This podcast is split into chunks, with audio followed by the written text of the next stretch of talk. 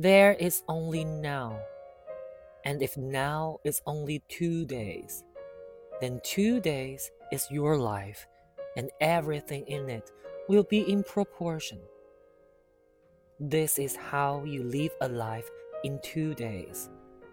And if you stop complaining and asking for what you never will get, you will have a good life. A good life is not measured by any biblical span.